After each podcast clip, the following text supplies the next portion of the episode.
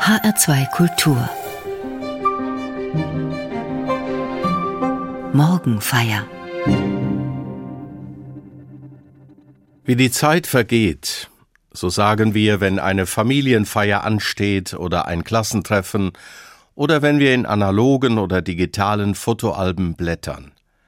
Auch ich denke jetzt Ende Januar, wie die Zeit vergeht. Ich staune darüber, wie schnell der erste Monat des neuen Jahres vergangen ist. Aber wie vergeht sie denn eigentlich, die Zeit? Unser Zeitempfinden ist ja sehr unterschiedlich. In besonderen Glücksmomenten scheint sie stillzustehen, wenn alles passt und es einfach ein schöner Moment ist, wenn wir die Natur bestaunen, wenn ein Kind geboren wird, wenn uns etwas gut gelingt. Im alltäglichen Einerlei plätschert die Zeit eher dahin wie ein Bach auf dem Weg zur Flussmündung. Ohne besondere Ereignisse oder Herausforderungen weilt die Zeit lange und beschert uns Langeweile. Aber manchmal gibt es auch einen regelrechten Ruck in der Zeit. Wenn uns rasche Veränderungen zugemutet werden, wenn unser Leben ins Beben gerät, wenn nichts mehr so weitergeht, wie es eben noch war und wir aus der Fassung geraten. So ähnlich empfinde ich das letzte Jahr. Die Zeit hat einen Ruck gemacht.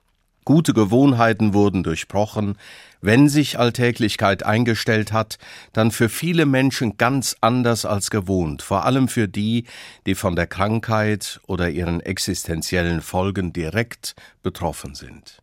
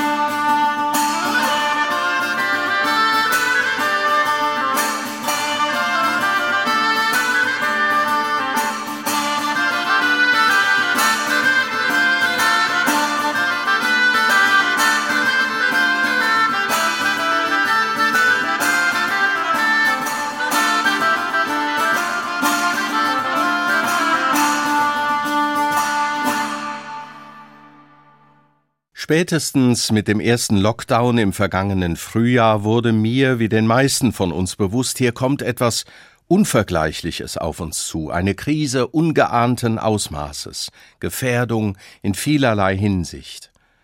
Und das fordert neben der Bereitschaft zu Einschränkungen und Opfern in der persönlichen Lebensgestaltung vor allem auch eine besondere Aufmerksamkeit für das, was sich bei mir und bei anderen ereignet und mir war klar, Uhr und Kalender werden mir wenig helfen, diese kommende Zeit in ihrer Qualität zu ermessen und mich irgendwann einmal, wenn die Krise so Gott will vorüber ist, angemessen zu erinnern. Am 12. März habe ich mir eine Seite aus der Tageszeitung herausgelegt. Damit begann meine private Corona-Chronologie. Der ganz subjektive Versuch einer Zeiterfassung. Mittlerweile sind es 49 Blätter. Sie enden bislang am 15. Januar mit einer traurigen Mischung von Nachrichten. Es gab einen neuen Höchststand bei den Corona-Toten, ein längerer Lockdown zeichnete sich schon ab und die Wirtschaftsdaten des Jahres 2020 waren erwartbar gesunken. In zufälliger Auswahl lassen diese Blätter mich die Zumutung und die Wucht der Entwicklungen nachvollziehen. Wir haben keine Erfahrung mit dem Mangel am 12. März. Da ging es im Artikel um die Absage unzähliger Kulturveranstaltungen und die seltsamen Hamsterkäufe. Am Kar-Samstag standen die Probleme der Osterfeiertage im Fokus unter der Überschrift Heilige Messe im Autokino. 22. Mai das Zerwürfnis, ein Bericht darüber, wie Corona das Verhältnis zwischen China und den Vereinigten Staaten belastet. 4. Juli die zweite Welle ist da.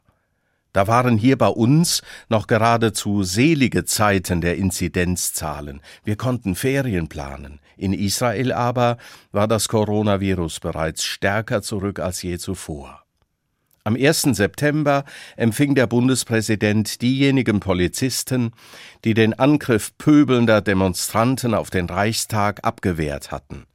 Steinmeier fordert entschiedenen Kampf gegen Rechtsextremismus. Mitten in der zweiten Phase deutlicher Kontaktbeschränkungen, Schließungen von Gaststätten und unfreiwilliger Pause im Kulturbetrieb, dann die Vorüberlegungen, wie impft man Millionen? Anfang Januar die besorgte Frage, wie geht es mit den Schulen weiter? Zuvor aber, am 28. Dezember, nach den ersten Impfungen, Hoffnung Tag 1. Wie wird meine und unsere Corona-Chronologie weitergehen? Werden wir in einem überschaubaren Zeitraum sagen können, wir haben die Krise weitgehend gemeistert? Wie lange werden wir an den Folgen knabbern, den nationalen und weltweiten, den materiellen und seelischen? Und wie sieht eine Normalzeit nach Corona aus? Werden wir aus dem Ruck der Zeit Konsequenzen ziehen und etwas ändern? Oder kehrt der Bach der Zeitläufte wie nach einer verheerenden Überschwemmung einfach in sein Bett zurück und plätschert, als wäre nichts gewesen? Ausgemacht sind die Alternativen weiß Gott nicht. Und es liegt an uns, ob wir lernen wollen und Veränderungen zulassen im Kleinen und im Großen, die, auch wenn sie mit Aufwand und Kosten verbunden sind, zu einem besseren Leben, zu Entschleunigung, Solidarität und größerer Gerechtigkeit beitragen. Ich bin jedenfalls entschieden dafür.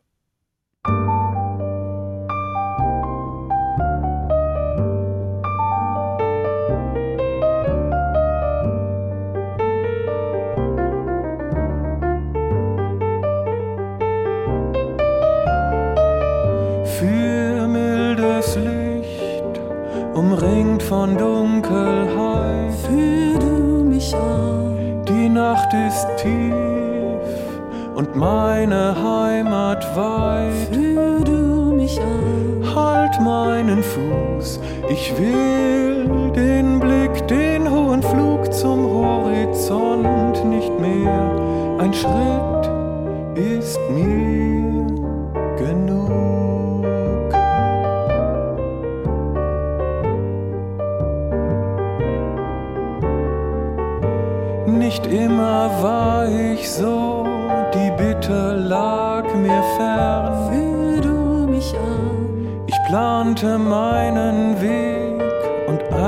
Ziele gern. Nun führ mich an. Am grellen Tag verlachte ich Furcht und Gefahr und diente meinem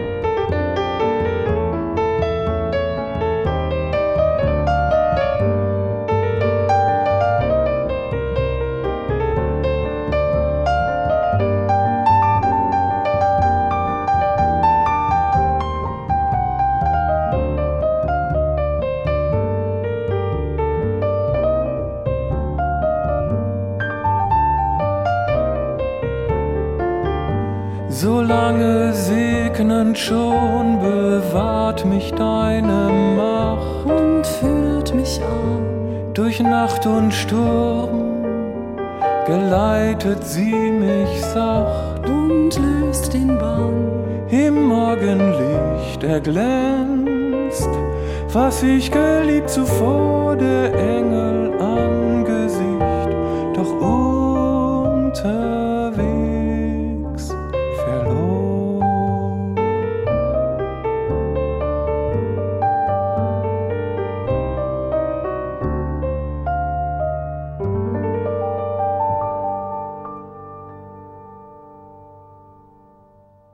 Wie die Zeit vergeht. Laut einer Online-Umfrage unter 600 Erwachsenen hatten nur knapp 20 Prozent der Teilnehmerinnen und Teilnehmer den Eindruck, dass die Zeit während der Pandemie in normalem Tempo verstreicht. Für rund 40 Prozent vergeht die Zeit schneller als normal, ähnlich hoch ist der Anteil der Befragten, die den Verlauf der Zeit langsamer wahrnehmen. Veränderungen im täglichen Leben haben also einen deutlichen Einfluss auf unsere Zeitwahrnehmung. Zeit braucht offensichtlich Orientierung. Wie wir die Zeit in ihrer Qualität empfinden und ihre Dauer im Rückblick einschätzen, das hängt vom Grad der Aufmerksamkeit ab, die wir der Zeit gewidmet haben. Je größer die Ablenkung, desto schneller vergeht die Zeit. Diejenigen, die während des ersten Lockdowns wenig zu tun hatten und deren Alltagsroutinen gestört waren, nahmen die Zeit langsamer wahr, weil sie ihr mehr Aufmerksamkeit schenken konnten. Angst und Ungewissheit, wie bedrohlich dieser globale Ausnahmezustand ist und wie lange er dauern wird, zeigen einen ähnlichen Effekt. Andererseits ist die Zeit der Pandemie durch so viele ungewöhnliche Ereignisse und Nachrichten geprägt, dass man den Eindruck hat, der Beginn liege weit in der Vergangenheit zurück. Orientierungspunkte draußen und die innere Uhr des subjektiven Zeitempfindens sind mithin entscheidend, warum wir diese außergewöhnliche Zeit so anders empfinden. Im neuen Roman des Erfolgsautors Pascal Mercier Das Gewicht der Worte wird der Protagonist Simon Leyland durch einen ärztlichen Irrtum mit tödlicher Diagnose aus der Bahn geworfen. Erst Monate später klärt sich der Fehler auf. Jetzt, da er wieder eine Zukunft hat, will er verschwenderisch mit seiner Zeit umgehen. Er sagt, nun sitze ich, ein und derselbe Mensch, der jene erschütternde Erfahrung der knappen Zeit gemacht hat, in einem stillen Arbeitszimmer und genieße es, die Zeit einfach verstreichen zu lassen. Nichts tun, mir nichts vornehmen, nichts planen, leben ganz ohne Vorsatz. Die Zeit verstreichen lassen. Es kann mit oder ohne Aufmerksamkeit geschehen. Es kann sich um blinde Untätigkeit handeln, dann ist die Zeit und ihr Verstreichen kein Thema, kein Inhalt des Erlebens. Plötzlich ist es Abend, ich habe nichts getan, sitze immer noch hier, die Zeit ist verflossen. Das Verstreichen kann aber auch im Brennpunkt der Aufmerksamkeit sein. Ich beobachte, wie der Nachbar nach Hause kommt, wie der Hund an ihm hochspringt, wie erst das Licht unten angeht, dann oben, vor einem anderen Haus hält ein Taxi, ein Mann mit Krücken quält sich aus dem Wagen und schleppt sich zum Haus. Die Zeit dehnt sich. Entscheidend ist, dass ich nicht eingreife, auch nicht den Impuls dazu spüre. Es bleibt beim gelassenen Betrachten. Es ist ein Luxus. Ich muss nichts mit dieser Zeit machen, es gibt nichts, was zwischen den Beobachtungen zu erledigen wäre, außen nichts und auch nichts im Inneren, nichts zu überlegen und zu planen, nichts zu verarbeiten und zu überwinden, nichts, was unter Kontrolle zu bringen wäre, eine distanzierte, ruhige Gegenwart ohne Verwicklung, kein Zwang, auch kein innerer, kein Ziel, keine Herrschaft eines Ziels, kein inneres Rechnen mit der Zeit. So beschreibt es Pascal Mercier.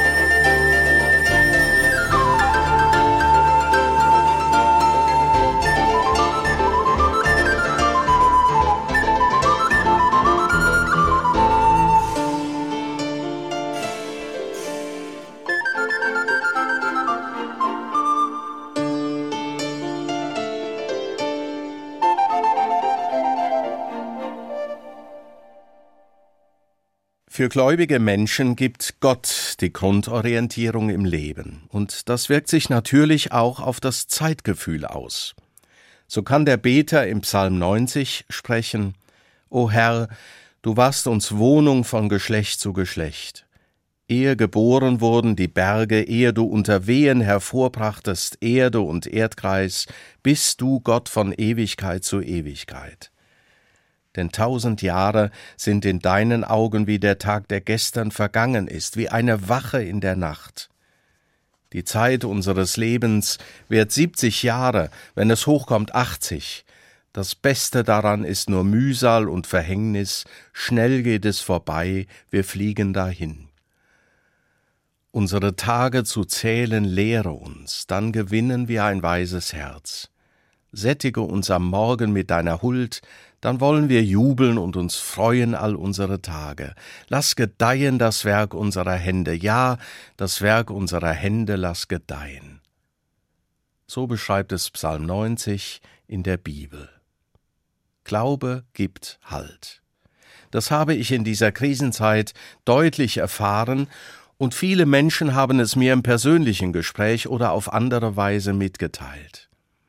Nicht zuletzt deshalb ist das Recht auf freie Ausübung der Religion auch in unserer bunten gesellschaftlichen Wirklichkeit und angesichts notwendiger Einschränkungen zur Eindämmung der Pandemie ein so hohes Gut. Der Glaube gibt Halt. Christen und Christinnen deuten die Zeit im Spiegel der Ewigkeit und verbinden diese Perspektive mit dem eigenen Empfinden. Das mindert die Herausforderungen nicht, die Sorgen erscheinen womöglich noch drängender, dem Menschenmöglichen werden die Grenzen aufgezeigt.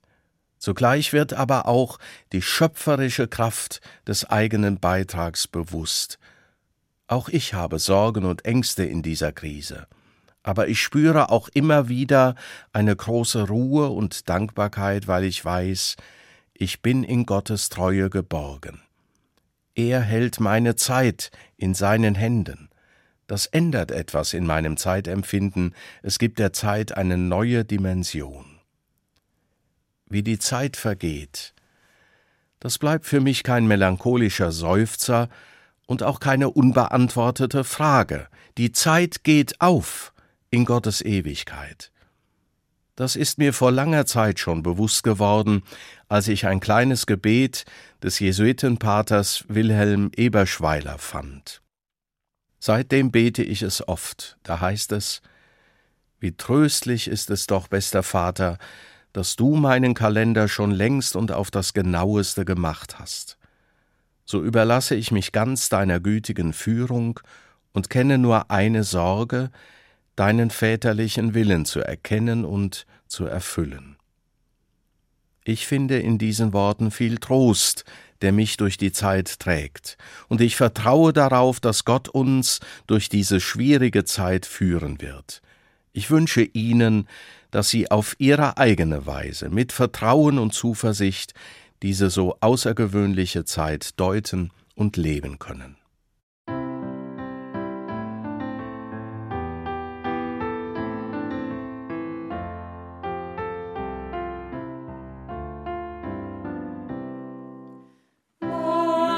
Zeit steht in deinen Händen. Nun kann ich ruhig sein, ruhig sein in dir.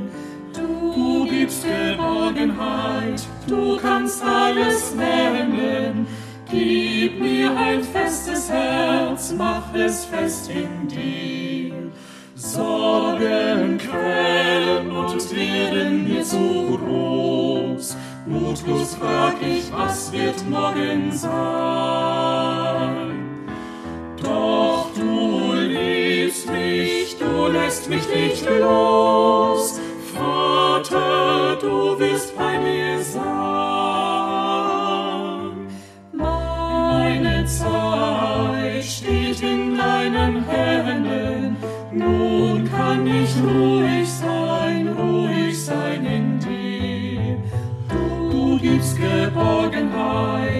Kannst alles wenden. Gib mir ein festes Herz, mach es fest in dir. Hast Meine Zeitnot und Betrieb nehmen mich gefangen, jagen mich. Herr, ich rufe, komm und mach mich frei, führe du mich Schritt für Schritt.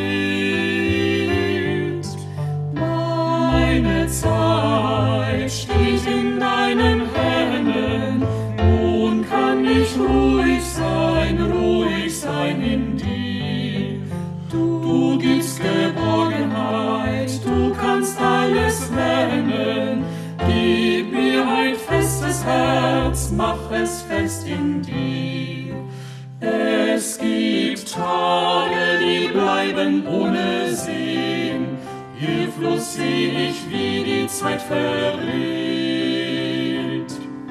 Stunden, Tage, Jahre gehen hin und ich frag, wo sie geblieben sind. Meine Zeit steht in deinen Händen, nun kann ich ruhig sein, Geborgenheit, du kannst alles wenden. Gib mir ein festes Herz, mach es fest